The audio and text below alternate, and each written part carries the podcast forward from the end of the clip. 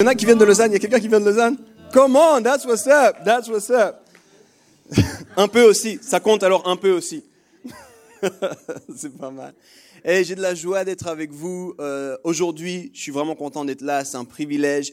Et euh, si tu n'es pas là souvent, euh, ne t'en fais pas, moi non plus. D'accord? Ça fait qu'on est ensemble là-dessus. Et puis si c'est la première fois que tu viens, il faut absolument que tu reviennes. Je crois que c'est un lieu d'amour ici, c'est un lieu de, de relation, c'est un lieu qui construit euh, le royaume de Dieu ici, et c'est vraiment bon. Alors, euh, merci d'être là. J'espère que vous êtes prêts pour, euh, pour ce message. J'aimerais aussi honorer euh, les pasteurs de cette maison ici, les responsables. Juste un grand merci pour euh, le, le, le courage de m'inviter. Euh... non, merci. Je, je, valorise énormément la prédication, puis du coup, ça fait plaisir quand des responsables laissent la place à quelqu'un d'autre. Et puis, j'ai envie de dire, c'est pas seulement vos responsables, bien sûr, c'est les pasteurs ici, mais pour nous, comme il l'a dit, c'est aussi des amis, c'est des gens avec qui on chemine en famille, c'est des gens qui nous inspirent, qui nous motivent, c'est des, des, amis. Et ça, ça fait du bien de pouvoir euh, venir ici. Puis du coup, ça fait que même si beaucoup de visages, je les connais pas, je me sens très très bien. Et euh, merci aussi aux amis qui sont venus. Euh, ça fait plaisir. Il y a quelques amis de Genève qui sont venus aussi. C'est bon. Je crois que j'ai bien compris ce qu'on m'a dit jusque-là. C'est que vous êtes dans une série de messages sur l'Église au travers de l'Apocalypse. Si tu as été là ces dernières semaines, ces derniers mois, tu as dû entendre parler de ça. C'est vraiment bon de voir en fait l'Église dans l'Apocalypse puis de comprendre parce que quand tu penses Apocalypse, ça peut faire un peu flipper au départ, n'est-ce pas? Quand tu entends ce mot, tu dis c'est la fin du monde, on va tous mourir, euh, toutes ces choses-là. Mais en fait, vous avez dû le réaliser. Euh, au lieu de nous laisser dans la peur, au lieu de nous laisser dans la méfiance, ce livre nous encourage à persévérer dans l'amour et la foi. Et ça, c'est une bonne nouvelle de savoir que malgré ce qui se passe, on peut être dans l'amour et dans la foi. Et en fait, on voit, notamment, c'est ce que vous avez dû voir au travers de cette série de messages, que Dieu répond au tourment de l'humanité en constituant une église et en invitant les nations à rejoindre cette église. Je crois que ça, c'est une bonne nouvelle, les amis. Puis j'ai vraiment envie de vous encourager. Si vous n'avez pas pu entendre les messages jusque-là, c'est pas grave. Vous allez tout à fait pouvoir suivre ce qui va se passer ce matin. Mais c'est possible de les réécouter. Puis c'est bon, je crois, dans ce qu'on vit, dans une période anxiogène, de pouvoir se plonger là-dedans puis voir le cœur de Dieu. On va lire un passage dans un tout petit moment. Il va s'afficher. Si tu as ta Bible, je t'encourage à, la prendre aussi. Euh, juste te donner quelques contextes, quelques mots de contexte sur ce passage. On va lire un passage qui se situe dans les Actes des Apôtres. Si tu es familier avec le Nouveau Testament, euh, les Actes des Apôtres se situent relativement au début du Nouveau Testament, l'Apocalypse tout à la fin. Puis tu peux dire comment ça se fait qu'on clôture un message sur l'Apocalypse avec les Actes des Apôtres. En fait, dans les Actes des Apôtres, c'est l'histoire qui suit l'histoire de Jésus. Dans la Bible, il y a quatre fois la biographie de Jésus, quatre fois l'histoire de Jésus qui nous est racontée, qu'on appelle les évangiles. Puis juste après ça, il y a les actes des apôtres. Puis on va lire dans Actes au chapitre 2. Et en fait, c'est intéressant parce que littéralement, c'est, si tu veux, la première image de l'Église qu'on a dans la Bible. Donc vous avez vu un peu l'histoire à la fin avec l'Apocalypse. Qu'est-ce que Dieu, le cœur de Dieu pour son Église, comment vivre l'Église dans l'Apocalypse. Puis moi, je vous invite, en conclusion de cette série, à regarder au tout départ comme la première image de l'Église. Puis ce sera comme un bon rappel ensemble. Alors on va lire ensemble et puis ce que je vais vous inviter à faire, vous n'êtes peut-être pas tous habitués à faire ça, mais je vais vous inviter à vous lever pour lire la Bible en fait. Euh, J'accorde extrêmement de l'importance à la parole de Dieu. Je crois que c'est pas juste un livre, c'est pas juste une information, c'est littéralement la parole de Dieu. C'est Dieu qui l'a inspiré. Puis c'est comme une forme de respect, c'est aussi une forme de dire Seigneur, j'ouvre mon cœur à ta parole. Alors si vous êtes d'accord, je vous invite à vous lever maintenant. On va lire la Bible ensemble. Puis je veux juste dire Saint Esprit, c'est toi qui as inspiré cette parole. C'est toi qui as inspiré ces écrits. Alors souffle dans nos cœurs. Souffle sur notre esprit. Que nous soyons ouverts à ce que tu veux nous dire ce matin. Et on lit maintenant ensemble dans Actes chapitre 2, les versets 42 à 47. Régulièrement et fidèlement, les croyants écoutent l'enseignement des apôtres. Ils vivent comme des frères et des sœurs, ils partagent le pain et ils prient ensemble. Les apôtres font beaucoup de choses extraordinaires et étonnantes, et les gens sont frappés de cela. Tous les croyants sont unis et ils mettent en commun tout ce qu'ils ont. Ils vendent leurs propriétés et leurs objets de valeur, ils partagent l'argent entre tous et chacun reçoit ce qui lui est nécessaire. Chaque jour, d'un seul cœur, ils se réunissent fidèlement dans le temple, ils partagent le pain dans leur maison, ils mangent leur nourriture avec joie et avec un cœur simple, ils chantent la louange de Dieu et tout le peuple les aime. Et chaque jour, le Seigneur ajoute à leur communauté ceux qui sont sauvés. Amen. Je vous invite à vous rasseoir. Je te le disais, c'est littéralement la première image dans le Nouveau Testament qu'on a de l'Église. Je vais t'expliquer ça un tout tout petit peu. Euh, au début, il y a déjà des formes, c'est comme des formes euh, euh, depuis l'Ancien Testament en vrai, il y a des formes de ce que ça va être l'Église. Mais arrivé Jésus, puis ce qu'il fait sur la croix, c'est magnifique, c'est la solution au problème de l'humanité, c'est Jésus-Christ, qui est envoyé par Dieu, qui vit sur terre, et puis qui a un temps qu'on appelle son ministère de trois ans. Ce ministère se termine au moment où il meurt et il ressuscite. Et puis après ça, il va apparaître pendant environ 40 jours, puis ensuite il va monter. Et les actes des apôtres, ça s'ouvre à ce moment-là. Donc littéralement, acte 1, tu vois Jésus qui parle, puis qui dit à ses disciples, maintenant je m'en vais, c'est votre tour, attendez-moi un petit peu. Et puis euh, il, leur promet une, puissance, il leur promet un consolateur, le Saint-Esprit. Et puis acte 2 commence avec ça, les apôtres, les disciples qui sont en train d'attendre ce Saint-Esprit. Et puis en ce moment-là, ils sont plutôt dans la confusion. C'est une dizaine de jours de la confusion, ils savent pas trop quoi faire, comment ça va se passer, ils attendent le Saint-Esprit. Arrive le Saint-Esprit, il y a la première prédication officiellement, si tu veux, qu'on peut appeler comme ça, qui est donné par Pierre. On nous dit que 3000 personnes ont rejoint la communauté, et juste après, on lit ça. Donc c'est littéralement la première image que tu as de l'Église. Et je ne sais pas si on réalise toujours bien aujourd'hui que le projet de Dieu pour l'humanité, c'est de placer les gens dans des familles spirituelles. Je vais le répéter, je crois que c'est important que tu l'entendes. Le projet de Dieu, depuis le départ, c'est que tu puisses être en communion avec d'autres. Et ça, on ne le sait pas toujours, on ne le réalise pas toujours. Pour ça, il faut qu'on retourne au tout départ de la création de la Bible, de la création du monde. C'est Dieu qui parle, c'est dans la Genèse, et puis il nous a expliqué dans les deux premiers chapitres comment il a fait le monde, d'accord? Donc il nous a dit, voilà, il a fait ça, il a mis la lumière, il a mis ensuite les astres, il a placé la terre, ensuite il a séparé les eaux d'en haut des eaux d'en bas, ensuite il a mis la nature, les animaux, puis à la fin, il y a l'être humain. Puis quand il nous a dit ça, il nous a dit à chaque fois, c'est bon, il a fait ça, c'était très bien. Il a fait ça, c'était très bien. Il a fait ça, c'était très bien. Il a fait ça, c'était très bien. Mais si tu regardes attentivement, la première fois que Dieu dit c'est pas bien, c'est quand il y a la solitude. La première fois qu'il est dit est, ça, c'est pas bon, c'est quand il voit que l'homme est seul. Et en fait, dans le projet de sa création, il a dit faisons l'homme à notre image. Puis quand il voit l'homme seul, il dit non, ça, c'est pas OK. Il manque quelque chose ici. Puis souvent, on a utilisé ce verset, c'est Genèse 2, 18, pour ceux qui prennent des notes il n'est pas bon que l'homme soit seul, je vais lui faire une compagne, ou alors d'autres traductions disent une aide. Puis souvent, on a pensé que c'était toute une histoire de mariage, là. C'est beaucoup plus large que ça. Beaucoup, beaucoup plus large que ça. Bien sûr, le mariage participe à ce projet, mais ce n'est pas du tout exclusif au mariage. C'est pas, en fait, si tu veux, l'homme ne représente pas Dieu, n'est pas porteur de l'image de Dieu quand l'homme est seul. Et le projet pour Dieu, c'était que l'homme soit en relation avec d'autres. Et donc ça, c'est le tout début. On voit ça. Donc Dieu veut qu'on puisse avoir des relations et il a fait de nous des êtres relationnels. Dans le texte qu'on a lu, cette première image de l'Église, si tu regardes attentivement, tu vas le voir en fait. Tu vas voir que régulièrement, il est dit, ils étaient ensemble, ils sont allés là-bas ensemble. Chaque jour, ils se retrouvaient, ils mangeaient ensemble, ils prenaient soin les uns des autres. Et tu as vraiment cette notion de ensemble. Mais à la fin, il y a une chose qui est ajoutée qui est vraiment surprenante. C'est le verset 47 de Acte 2. Il est dit, chaque jour, Dieu ajoutait des gens à cette communauté. Arrête-toi un instant. Réfléchis à ce que ça veut dire. Les gars vivaient ensemble, puis il dit pas c'est Dieu qui les poussait à partager le pain, c'est Dieu qui les poussait à aller au temple, c'est Dieu. Non, non, il n'est rien dit de Dieu, il est dit de tout comment les hommes vivaient les uns avec les autres, hommes avec un H majuscule, hommes et femmes. Puis à la fin de ça, il nous a dit, quand ils vivent comme ça, Dieu emmène des gens là-dedans. Tu vois ce que je te disais avant? On a été créé pour ça. C'est le cœur de Dieu. Puis quand on commence à le vivre, Dieu emmène des gens là-dedans. Le titre de mon message pour toi ce matin, c'est Ensemble en mission. Ensemble en mission. Puis je crois que on doit le comprendre quand on commence à vivre de cette façon-là. En fait, ça fait de nous un corps, une église en mission. Il y a le monde qui a besoin de trouver des familles spirituelles. Et quand on vit cette réalité de la famille spirituelle, c'est Dieu lui-même qui emmène des gens. C'est Dieu qui voit des gens qui sont seuls, qui sont dans la solitude, qui sont dans l'isolement, puis il dit c'est pas bon qu'ils soient seuls, mais là-bas, il y a une famille pour eux. Alors je vais les envoyer là-bas. Et c'est ça qu'on est appelé à vivre, c'est ça que l'Église est appelée à vivre.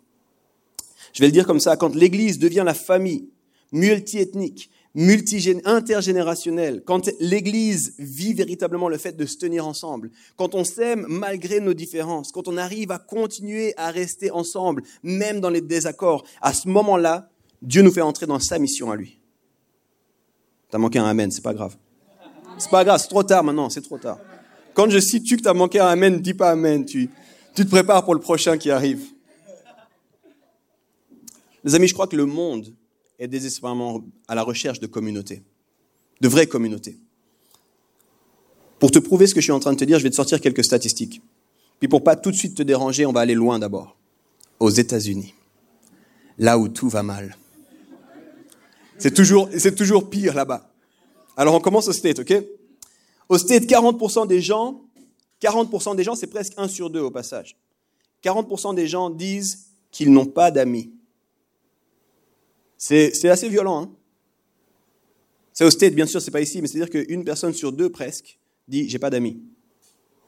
Le docteur Vivek Murthy, qui a été pendant des années, des années docteur, puis qui parle de ça beaucoup aujourd'hui, euh, il le dit ainsi, durant mes années à traiter les gens, la maladie la plus courante à laquelle j'ai dû faire face, ce n'était pas les maladies de cœur ni le diabète, c'était la solitude. C'est ça la maladie que j'ai vue le plus, si tu me demandes. En tant que docteur qui approche de la retraite, c'est ça le plus grand mal. Certains en parlent même d'une pandémie aujourd'hui, puis on connaît ce mot, n'est-ce pas? Certains disent que la plus grande pandémie qu'on vit, c'est une pandémie de solitude en ce moment. En janvier 2018, au Royaume-Uni, pour ceux qui sont à l'aise avec la géographie, on s'est rapproché un petit peu là. C'est Brexit, c'est pas tout à fait l'Europe, on sait pas trop, mais on s'est rapproché, ok? En 2018, Royaume-Uni, il y a eu une personne qui a été mise en place et littéralement son titre, c'est ministre de la solitude. Et je vais te dire pourquoi. La Croix-Rouge a fait des statistiques et il comptait à ce moment-là 9 millions de personnes qui souffraient d'isolement. 9 millions là. Et puis, au moment où ils ont fait le sondage, 200 000 personnes âgées affirmaient ne pas avoir parlé à des amis ou à des proches durant le mois qui précédait le sondage. Imagine, je ne sais pas si tu as travaillé dans le sondage, tu appelles quelqu'un, bonjour, oui, allô, c'est qui? Oui, euh, je fais un sondage pour la Croix-Rouge, et voilà, tu fais le sondage, puis tu demandes, c'est quand la dernière fois que vous avez parlé à un proche? Puis la personne te dit, ça fait plus d'un mois. Ça fait plus d'un mois que personne ne m'a appelé, que j'ai pas vu quelqu'un, ok? Et cette ministre de la solitude, quand elle a été mise en place, elle a dit, pour bien trop de gens, la solitude est la triste réalité de la vie moderne. Alors là, tu me dis, c'est tous les, ceux qui parlent en anglais les States, UK. Mais maintenant, pour toi, j'ai regardé en Suisse.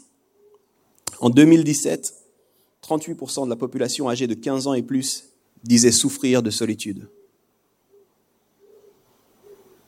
38%. C'est 2% de différence par rapport aux States. C'est quasiment la même chose.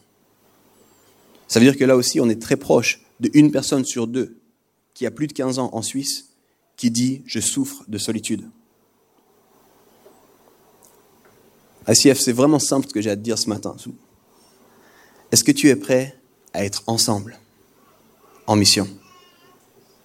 Est-ce que tu es prêt à décider de dire ça, ça doit changer Quand je connais le projet de Dieu, qu'on a vu depuis la Genèse, que les gens soient en relation les uns avec les autres, quand je vois la première image de l'Église, plus tout ce que je vois que l'Église est censée être, à la fin, dans l'Apocalypse, je réalise que moi j'ai une part à jouer. Et on doit être ensemble en mission. Et, au passage, parce que je vous vois, je vois vos yeux, je comprends ce qui se passe dans vos têtes. Vous vous dites, lui, là, il doit vraiment entendre ce message. Elle, ça c'est pour elle. Arrête de penser à quelqu'un d'autre, ce message, il est pour toi. On doit ensemble décider de vivre cette dimension d'être ensemble. Et quand on le fait, on entre en mission. Pour ça, j'ai un seul conseil à te donner ce matin. D'ailleurs, j'ai failli appeler mon message comme ça. Il faut qu'on apprenne à dresser des tables. Dresser des tables. Je vais te parler un tout petit peu de ça pour que tu comprennes pourquoi je t'en parle comme ça, mais aujourd'hui, je crois qu'à beaucoup d'égards, on est passé des tables aux plateformes. Avant, la vie s'articulait autour des tables, puis petit à petit, on arrivé à articuler nos vies autour des plateformes. Je vais te parler un tout petit peu de ça. Je vais être concret, parce que je veux que tu comprennes que ça, c'est une, réalité globale, mais c'est aussi une réalité personnelle et individuelle. Alors on va commencer avec le facile, on va en parler au niveau global, puis on va parler au niveau de l'Église, ok? Ça va pour vous? J'aime votre pasteur, je l'ai dit, je suis moi-même pasteur, d'accord? On va critiquer un peu l'Église, mais ce n'est pas, pas des critiques de nulle part, là. Hein. Ces dernières années, et quand je dis ces dernières années, ça peut remonter à plus de 50 ans environ, 60 ans, on s'est intéressé à la technique dans les églises, on en particulier en Occident, on s'est intéressé à ce qu'on pouvait présenter, à comment on voulait le présenter, à, l'emballage, si tu veux, à la forme. On a regardé en fait combien de personnes on pouvait rassembler. On a voulu rassembler toujours plus de monde. Euh, on a regardé comment est-ce qu'on pouvait avoir des likes ou de l'interaction sur les réseaux sociaux, combien on avait de vues sur les réseaux sociaux. Puis on s'est intéressé un petit peu à ça. C'est là quand je dis on est passé des tables aux plateformes. On est devenu une église plateforme. Et là, je ne cite pas ton église, je ne cite pas mon église, je parle de l'église en Occident. Et en se faisant, je crois qu'on a oublié de cultiver des liens forts. On a oublié d'être réellement des familles spirituelles, des endroits où on partage la vie, des endroits où les identités sont établies et où les gens matures sont envoyés. On a oublié de faire ça. On était concentré sur d'autres choses. Et moi, j'aime le dire comme ça, il faut absolument qu'on apprenne ou qu'on réapprenne à faire la vie ensemble. Je vais te donner une illustration, c'est une histoire qui s'est passée aux États-Unis, de nouveau chez eux, c'est tout, tout là-bas que ça va mal. Mais en vrai, j'ai eu la même histoire en Suisse, sauf que tu verras, c'est une histoire avec un gang. Aux États-Unis, les gangs, c'est plus gang qu'en Suisse. D'accord? Mais il y avait aussi cette réalité-là, c'est aussi un gars en Suisse qui a été en prison et puis qui avait une dynamique de gang, mais c'est un peu moins Hollywood, tu vois. Cette histoire, euh, ce pasteur raconte cette histoire, il dit, J'étais euh, à l'église, il y a un gars d'un gang qui est arrivé, il a donné sa vie à Jésus, une histoire miraculeuse, euh, sauvé, transformé, commencé à cheminer avec nous. Et tu sais c'est un peu le poster boy, tu vois. C'est l'histoire que tu racontes tout le temps. Hey, on a même un gars d'un gang. Mais c'est bon, il a changé de vie, t'en fais pas. Et, c'est un peu l'histoire que tu racontes, que tu es fier, tout ça. Mais le gars, après quelques temps, il a arrêté de venir à l'église. Puis le pasteur l'a plus vu, ils sont un peu perdus de vue. Ça arrive, n'est-ce pas? Ça arrive dans les églises, n'est-ce pas? Donc après un petit, ça arrive dans les églises d'un coup. Ah, mais ça fait un moment qu'on t'est pas Ouais, ça fait un moment. Tu le croises comme ça par hasard à Ikea, tu vois. Là, le pasteur est dans un mall et puis il croise le gars du gang. Il dit, eh, ça fait un moment qu'on s'est pas vu. Comment tu vas? Il prend un peu des nouvelles et tout ça. Puis là, le gars se sent obligé de lui dire, pasteur, pasteur, je suis, vraiment désolé, mais il faut que je te dise pourquoi je viens plus. On se disait qu'on était frères et sœurs, mais j'ai jamais vécu ça à l'église. Et en fait, j'ai réalisé que les gens du gang, même quand j'étais parti, étaient plus mes frères et sœurs que n'importe qui dans l'église. Alors je devais être honnête avec moi-même, je ne pouvais pas continuer à venir. Ça fait pas mal réfléchir le pasteur. Ça le fait pas mal cogiter sur ce que c'est que l'Église, comment on fait l'Église là.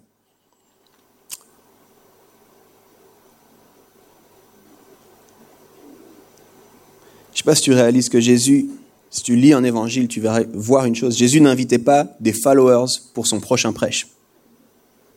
Il postait pas des Hey, la semaine prochaine, je prêche là-bas. Come follow me. Aussi disponible en ligne, passe Covid obligatoire. Non. Jésus n'invitait pas des followers à suivre son prochain prêche, il invitait des disciples dans sa vie.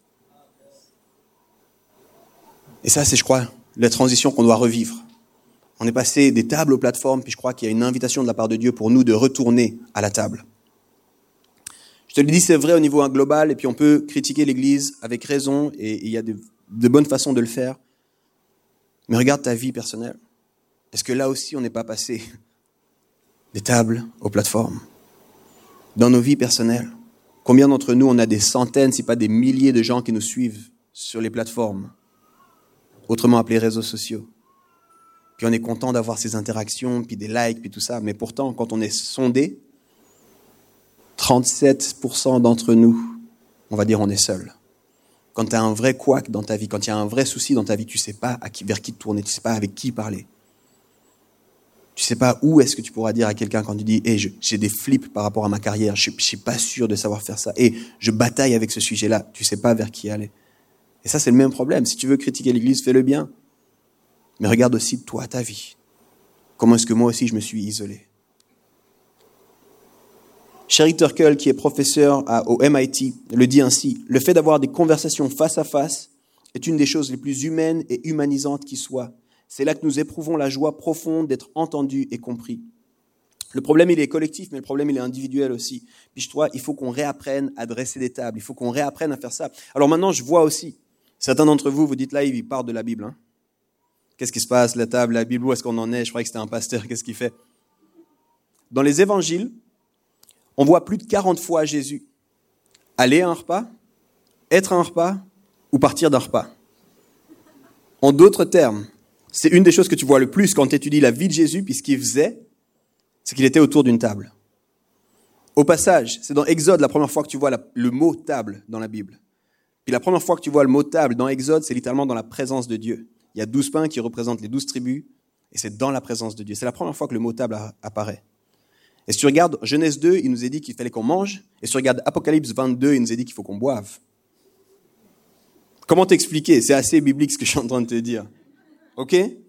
Les pharisiens, si tu connais pas les pharisiens, c'était les experts de la loi. Un des reproches qu'ils ont fait à Jésus, le plus virulent, c'était qu'il était glouton et ivrogne. En traduction 2022, on est en futur là. Ça signifie le gars passe trop de temps aux tables. C'est littéralement ça que les pharisiens disaient. Ce type passe trop de temps aux tables, aux tables des gens de mauvaise vie, aux tables des gens, on ne sait pas trop qui ils sont. Et pourquoi Jésus est toujours à des tables? Ça les dérangeait. La table, il faut que tu comprennes que c'est le lieu où on rencontre réellement les, les gens. C'est le lieu où on se voit, c'est le lieu où on partage. La table, c'est le lieu où on réglait pendant longtemps les problèmes. Il y a un problème, viens, on va manger ensemble, puis on va discuter de ce problème. Qu'est-ce que tu, pourquoi c'est un problème? Pourquoi est-ce qu'on a perdu le lien, toi et moi? Puis on le fait autour d'un repas, ce moment-là. Tu sais, c'est très différent. Je sais pas si des fois tu fais ça. Si tu le fais, il faut arrêter, sinon on prie pour toi après. Mais tu regardes une vidéo YouTube et puis tu vas dans les commentaires. Puis tu te perds dans les commentaires. Je sais pas si tu vois comment les gens se parlent sans se parler dans les commentaires. Tu peux pas faire ça autour de la table. Autour de la table, c'est différent. Parce que si je suis pas d'accord avec toi, je suis obligé de te laisser finir. Ça s'appelle la politesse. Puis je peux pas te, te diliter parce que j'aime pas ce commentaire. Bon, allez, c'est fini. Non, je suis obligé d'être là, de dire, écoute, moi je vois la chose différemment. Écoute, est-ce qu'on peut se comprendre? Est-ce qu'on peut donc la table, c'est l'endroit où on règle ça, mais la table, c'est aussi l'endroit où les identités, elles sont assises. En tant que père de famille, je peux dire, je valorise le temps autour de la table. C'est là où les enfants racontent leur journée, c'est là où je suis là, non mais attends, attends, laisse ta sœur parler, tu sais, j'apprends le respect, j'apprends comment les gens, on communique, comment on fait les choses. C'est autour de la table. Autour de la table, c'est aussi là où on faisait alliance. Aujourd'hui, on a perdu ce que c'est que l'alliance. Mais qui est déjà allé à un mariage? Lève la main, ça a déjà été un mariage. Ok, quasiment sur tout le monde. C'est la dernière image de l'alliance qu'on a aujourd'hui, en tout cas l'image la plus concrète, on va dire. Est-ce qu'il n'y a pas un repas au mariage? Des fois, tu n'es pas invité, c'est pas là la question. Hein. Mais il y a toujours un repas au mariage. Puis le repas, c'est comme ce moment où tous ceux qui sont invités au repas viennent et concluent en disant il y a vraiment une alliance, santé, vive les mariés. On confirme qu'il y a une alliance qui a été faite. Si tu regardes les paraboles de Jésus, tu verras qu'il y en a une où dit, le royaume, c'est comme un roi qui fait un festin et il invite les gens à sa table. Tu vas voir aussi que juste avant de partir, juste avant de mourir sur la croix, Jésus va inviter ses disciples à une table pour faire alliance avec eux. Et c'est là qu'il va faire la Sainte Seine, la communion, et qu'il va établir la communion. Donc la table, c'est tout ça, les amis. Et je crois que nous, on doit apprendre à dresser des tables. Est-ce qu'on sait encore dresser des tables? Je suis pas sûr. Puis je parle de table physique réelle, chez toi, si tu peux. Il faut que tu aies une table, il faut que tu invites des gens à cette table. Mais je te parle aussi d'un point de vue métaphorique. Est-ce qu'on est capable d'aller vers les gens puis de créer un espace où la personne se sent vue, se sent connue, se sent reconnue, où la personne se sent, tu sais, e-, être en lien avec toi? La table, c'est cet espace où l'autre est invité, accueilli, vu, aimé, honoré pour qui il est. Je te cite Leonard Sweet ici, qui a écrit un livre de la tablette à la table, et il le dit comme ça. À la table, nous découvrons la communauté et notre identité est formée. Et un peu plus loin, il dit, le royaume de Dieu n'est pas un lieu géographique avec des frontières établies, c'est bien plus un ensemble de relations dans lesquelles Christ est souverain. Autour de la table, Jésus nous permet de passer des grandes idées à propos de la vie et de l'amour au fait de réellement vivre et aimer. On peut parler des grandes théories ici, mais autour de la table, on apprend à vivre ces grandes théories. On peut dire, ouais, il faut aimer, il faut aimer, mais quand tu te mets à table, tu dois vivre le fait d'aimer l'autre. N'importe qui qui a été dans une grande famille sait de quoi je parle. Tu sais, quand il y a le repas, puis que les gens servent, et puis que toi, tu es en train de flipper, est-ce qu'il y en aura encore pour moi Est-ce qu'il y en aura encore pour moi Est-ce qu'il y en aura encore pour moi? C'est là que tu apprends à aimer, dans des petites choses comme ça. Les amis, on est tombé dans une société post-chrétienne, que j'appellerais même anti-chrétienne, où on a rendu le projet du christianisme un projet individuel. La seule chose qui compte, c'est ma relation avec Dieu. Tu sais, il a envoyé Jésus pour me sauver. Puis si je le reconnais, alors j'irai au ciel un jour. Et puis si je le reconnais maintenant, Dieu a des bonnes choses pour moi. Puis j'ai envie de te dire, c'est tout à fait une partie du projet de Dieu, de nous sauver. C'est tout à fait une réalité qui t'aime, qui te veut, puis qui veut une relation avec toi. Mais c'est que la première partie de l'histoire. Je vais le dire comme ça avec beaucoup d'amour pour toi, t'es pas assez important pour être la fin de l'histoire. Ok? Ça fait partie de l'histoire que tu sois sauvé. Mais t'es pas sauvé pour rien et t'es pas sauvé que pour toi. Tu es sauvé pour ensuite dresser des tables, accueillir d'autres personnes. Et c'est ça l'Église en mission. C'est ça ensemble en mission. Plutôt, je vous disais, quand l'Église est réellement un lieu de communion et de relation, elle est en mission. Dieu y amène lui-même les gens. Et tu sais, je continue à soupirer, ça fait partie de ma, prière à moi. C'est-à-dire, emmène les gens, toi. Parce que quand tu emmènes les gens, toi, c'est-à-dire que tu crois dans ce qu'on fait, nous. Je sais pas si tu comprends ce que je suis en train de te dire. Je me suis disputé, si, si votre pasteur n'est pas d'accord, il corrigera ce que je suis en train de dire. Mais je me suis disputé avec des gens qui étaient là, faut qu'on fasse plus d'évangélisation, faut qu'on fasse plus d'évangélisation. Il faut juste qu'on s'aime un peu plus. Il faut juste qu'on s'aime un peu plus. Parce que quand nous, on va le vivre comme ça, je suis sûr que Dieu lui-même va évangéliser pour nous. C'est ce que la Bible nous dit, acte 2, 47. C'est Dieu qui amène les gens. Parce qu'il croit dans ce qu'on est en train de faire, il voit ce qu'on fait, puis il dit là, c'est bon. Là, si j'amène quelqu'un, c'est bon. La personne sera accueillie, la personne sera, on prendra soin d'elle, on lui apprendra comment ça se passe parce qu'il y a des tables à ces endroits-là. Je posais cette question, est-ce que vous êtes prêts à être ensemble en mission? Vous avez répondu moyennement.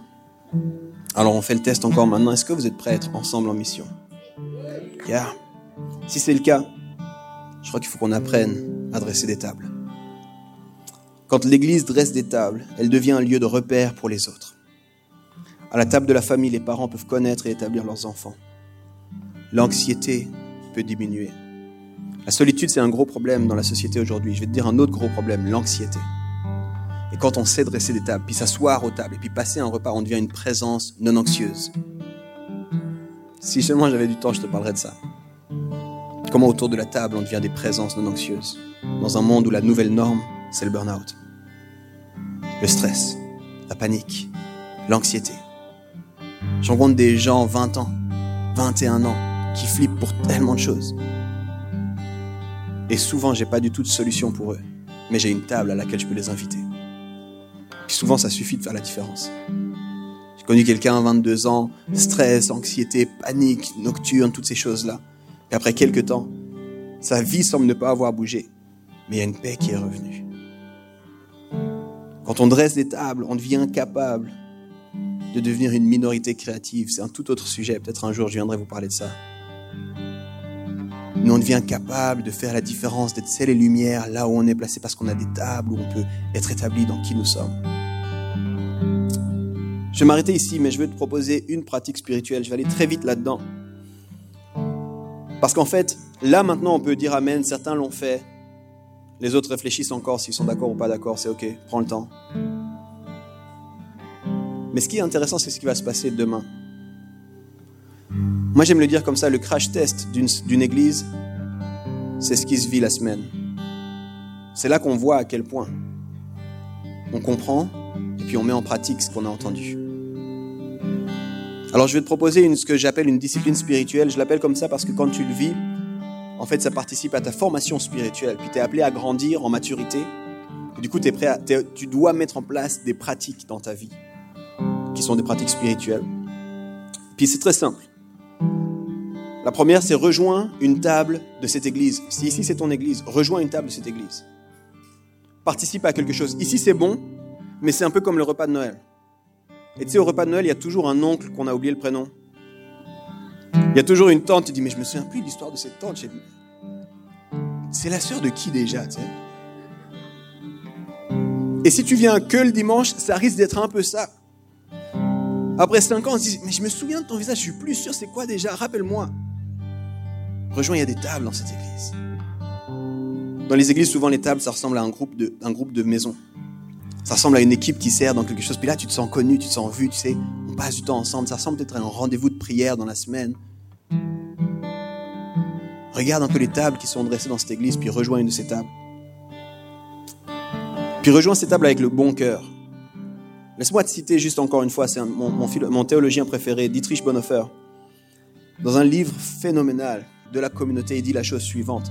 Dieu nous a reliés ensemble dans un seul corps en Jésus-Christ. C'est pour cette raison que nous entrons dans la vie communautaire avec d'autres chrétiens, non avec nos exigences, mais avec gratitude et prêt à recevoir.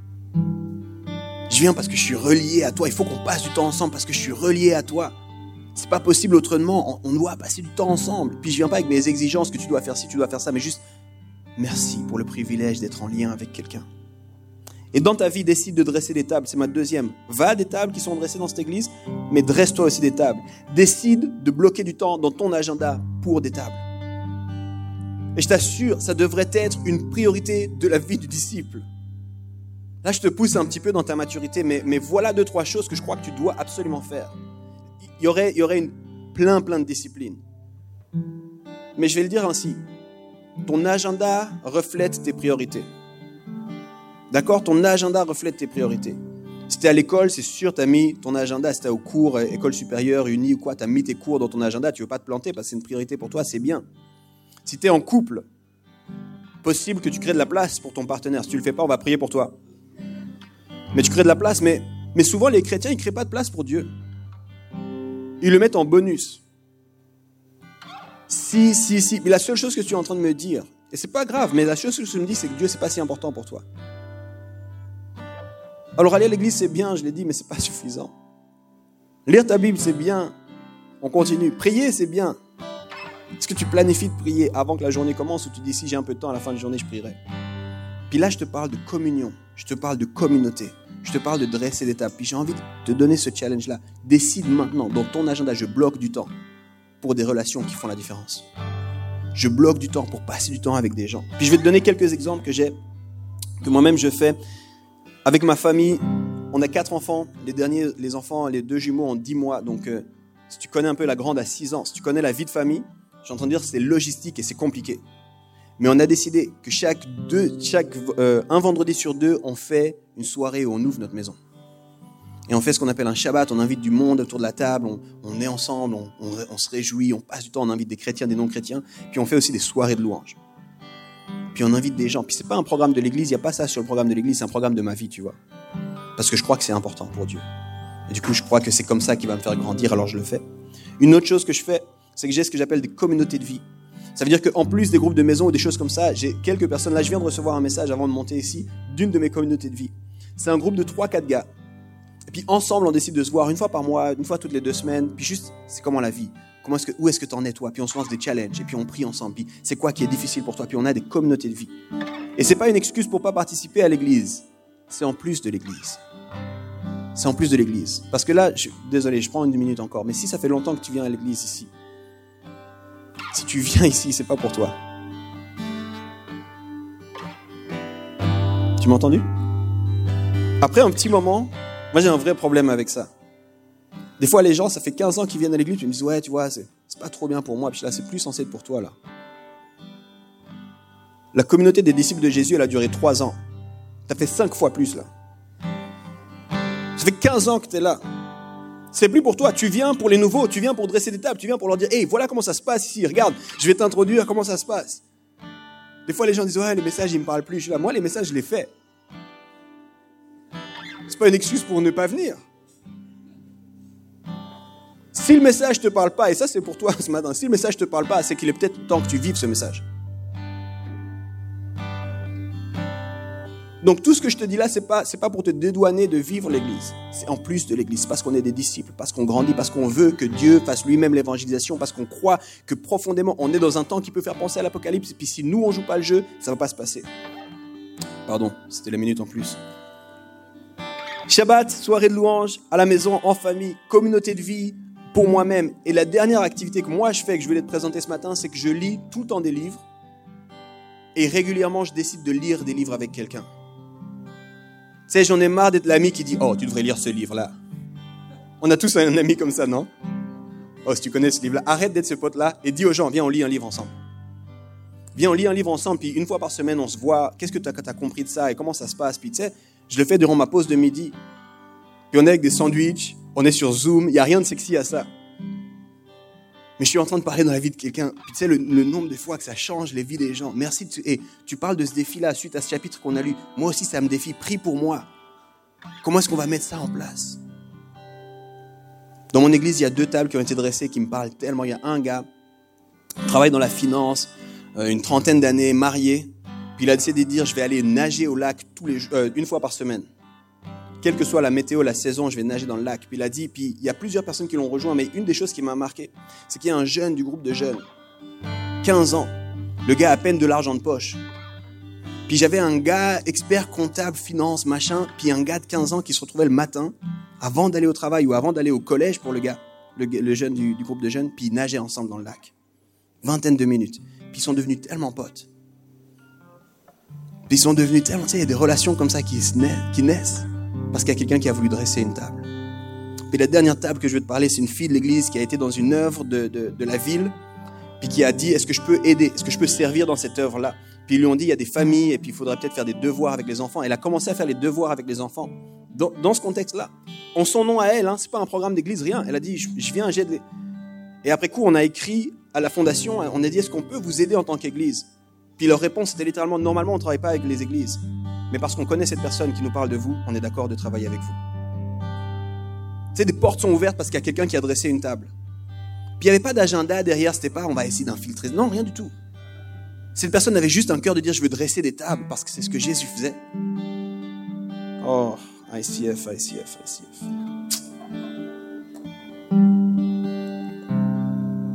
On va prendre un temps et on va, va avoir un face-to-face. Tu connais ça mieux que moi. La chose que je vais te demander dans ce face-to-face, c'est un moment, si tu connais pas, c'est un moment juste avec Dieu, un tout petit peu de musique. Je vais te demander d'être extrêmement précis et concret. Qu'est-ce que tu vas faire cette semaine de ce message? Quelle est la table que tu peux dresser cette semaine par rapport à ce message? Parce que c'est ça qui va faire toute la différence.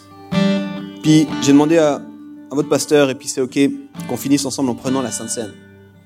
Parce que je trouvais que c'était une bonne manière de finir cette idée de l'Église. Dans la période de l'Apocalypse, vivre l'Église, qu'est-ce que ça veut dire? Je trouvais que c'est une bonne manière de finir autour de la table. C'est une des tables que Jésus a dressées, c'était la Sainte Seine.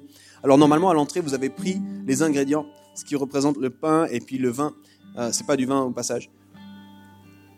Si vous n'avez pas, levez juste la main, qu'on puisse venir vers vous, l'amener. Il y a quelques mains qui se lèvent ici. Si euh, les équipes, on peut juste amener ça. Ça va venir jusqu'à vous. Donc gardez la main jusqu'à ce que la personne vienne vers vous. Puis je vais juste expliquer, parce qu'il y a deux dimensions dans la Sainte Seine, en tout cas, qu'il faut qu'on parle ce, matin. La première des dimensions, c'est que cette Sainte Seine, Jésus l'a faite pour ses disciples. Et il a dit, hey, je vais mourir pour vous. C'était juste avant le calvaire, juste avant Golgotha, juste avant la croix. Il a dit, je vais mourir pour vous. Mon corps va être brisé pour vous. Mon sang va couler pour vous. Faites ceci en mémoire de moi. Rappelez-vous de ce sacrifice. Rappelez-vous de cette relation qu'on peut avoir ensemble.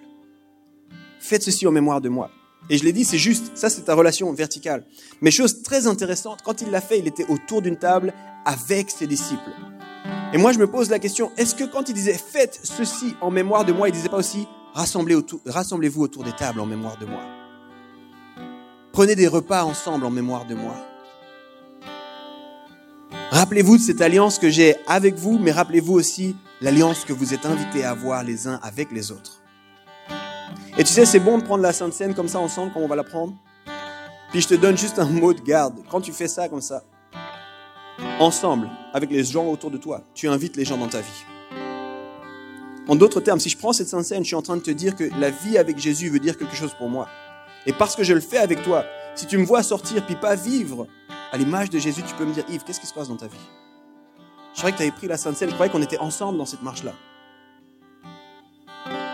Alors comprends ça. Je vous invite à ouvrir, prenez d'abord le dessus. On va le faire ensemble. Cette pastille symbolise le pain, rappelle le pain qui rappelle lui-même le corps de Christ qui a été donné pour nous. Puis on va la manger dans ce sens-là. on va simplement dire Seigneur, merci pour ton sacrifice à la croix pour nous. Merci parce que tu as été jusqu'au bout, Seigneur. Tu n'as pas reculé devant la croix, mais tu as été d'accord que ton corps soit meurtri pour nous, par amour pour nous. En prenant ce pain aujourd'hui, on veut se rappeler, Seigneur, de ce que tu as fait. On veut nous rappeler à nous-mêmes aussi de marcher à ta suite, à, ton image, de pouvoir nous aussi être prêts à offrir nos corps en sacrifice. Et on veut le faire ensemble pour se rappeler qu'on se tient ensemble dans cette démarche. Merci pour ton corps, Seigneur. Et on peut manger ensemble le pain maintenant.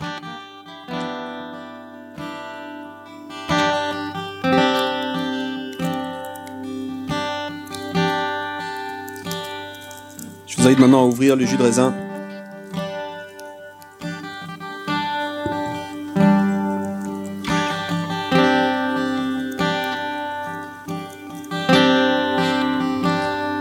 Le sang, c'est une image extrêmement forte dans l'alliance. Le sang, c'était aussi un symbole d'une couverture. Puis le sang, c'est aussi le symbole d'une vie nouvelle. Seigneur, merci pour ton sang qui a coulé pour chacun de nous, qui vient et qui nous purifie, qui vient et qui nous redonne la vie, qui vient et qui nous couvre et nous protège. Seigneur, on veut prendre cela en se rappelant du prix que tu as payé pour nous et en te donnant nos vies à nous aussi. Utilise-nous, Seigneur, et que ce sang puisse nous renouveler et qu'on puisse vivre une vie qui te glorifie. Dans le nom de Jésus. Amen. On peut prendre le vin ensemble. Puis j'aimerais terminer en priant juste avant de qu'on entre dans ce temps de face-to-face. En disant, Seigneur, merci pour ce que tu as fait pour chacun de nous individuellement. Permets-nous de dépasser une vie individuelle, qu'on puisse vivre ensemble et être en mission ensemble. Merci pour ton cœur, pour l'Église. Pardon pour toutes les fois où on n'a pas vécu l'Église correctement. Apprends-nous à dresser des tables, ici à l'interne, mais aussi pour les gens à l'extérieur.